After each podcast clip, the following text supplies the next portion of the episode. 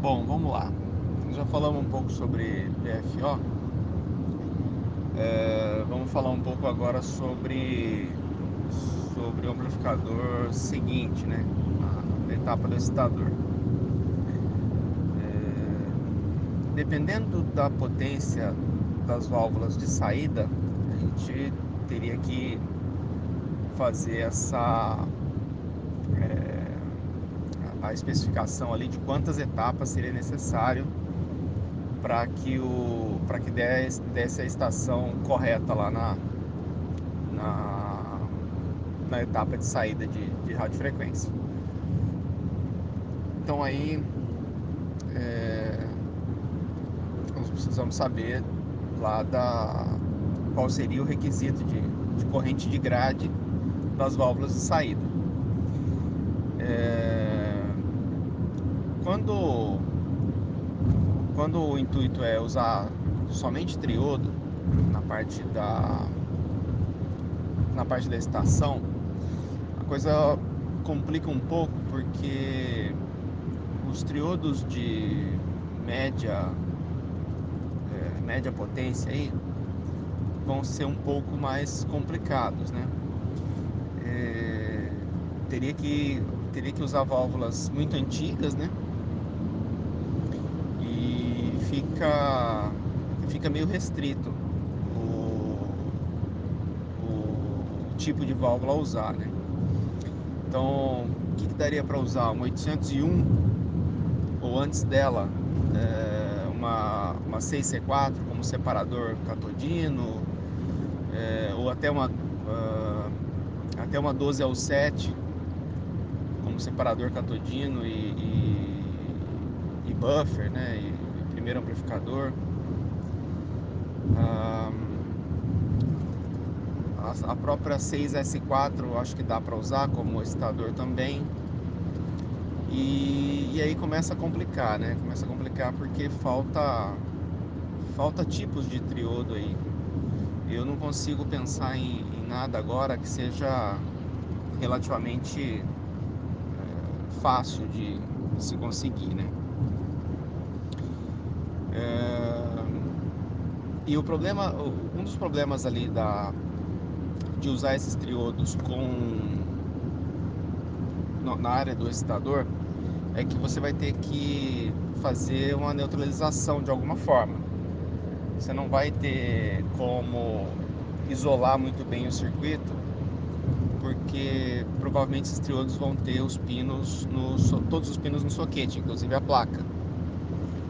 Ah, nesse caso, qualquer interação entre o, o, circuito de grade e o circuito de placa vai piorar ainda mais a situação do, do, do sistema de das capacitâncias internas ali da, da válvula, né, que já causa uma realimentação e tem que ser neutralizados.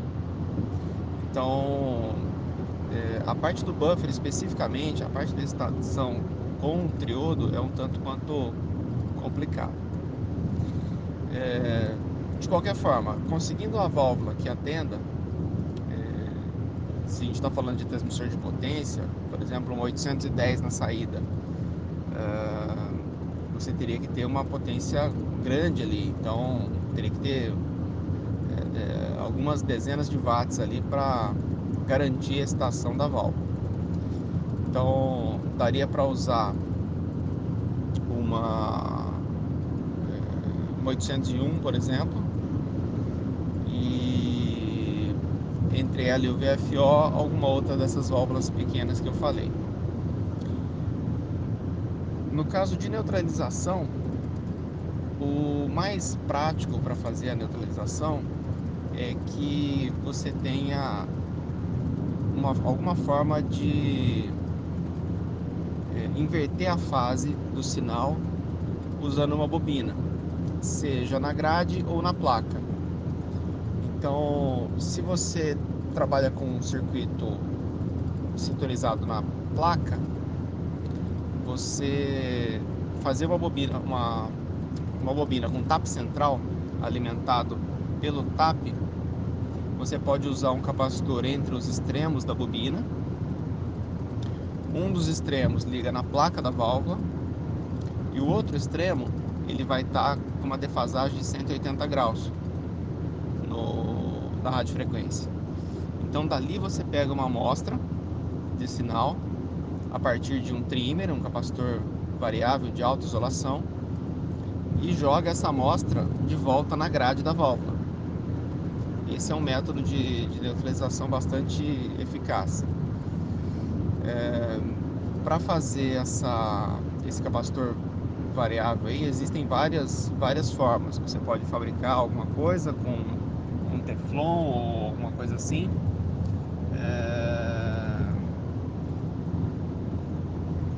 você pode usar até uma outra válvula como capacitor, uma válvula com filamento desligado, né? É, tipo aquelas retificadoras de alta tensão e tal, mas para esse circuito, para essa parte do circuito de baixa potência, ela acaba ficando meio desproporcional, né? meio grande. Uma outra forma de fazer isso, e eu, eu coloquei um artigo eh, na 813 lá sobre isso, sobre, sobre neutralização, é você usar um capacitor de alta isolação e capacitâncias capacitância maior, tipo 100 PF, 470 PF, partindo desse, dessa parte do da bobina onde vai vai estar tá com tensão corrente contínua, né? Você sai esse capacitor de 470 PF e insere com ele, coloca um trimmer comum de baixa isolação. E desse trimmer você vai para grade da válvula. Em paralelo com o trimmer, você coloca um, um resistor, por exemplo, de 470K, 680K, alguma coisa assim. Esse resistor vai fazer com que a tensão corrente contínua, corrente contínua não, porque não vai ter mais, mas a, a tensão de pico ali em cima desse capacitor seja bastante reduzida. E você vai evitar o faiscamento interno nesse trimmer. O qualquer trimmer aí de, de 2 a 2 a 20 PF, alguma coisa assim, já é suficiente. Ele vai estar em paralelo com um capacitor muito grande, então praticamente não vai ter nenhuma alteração na, na capacitância máxima aí do, do trimmer.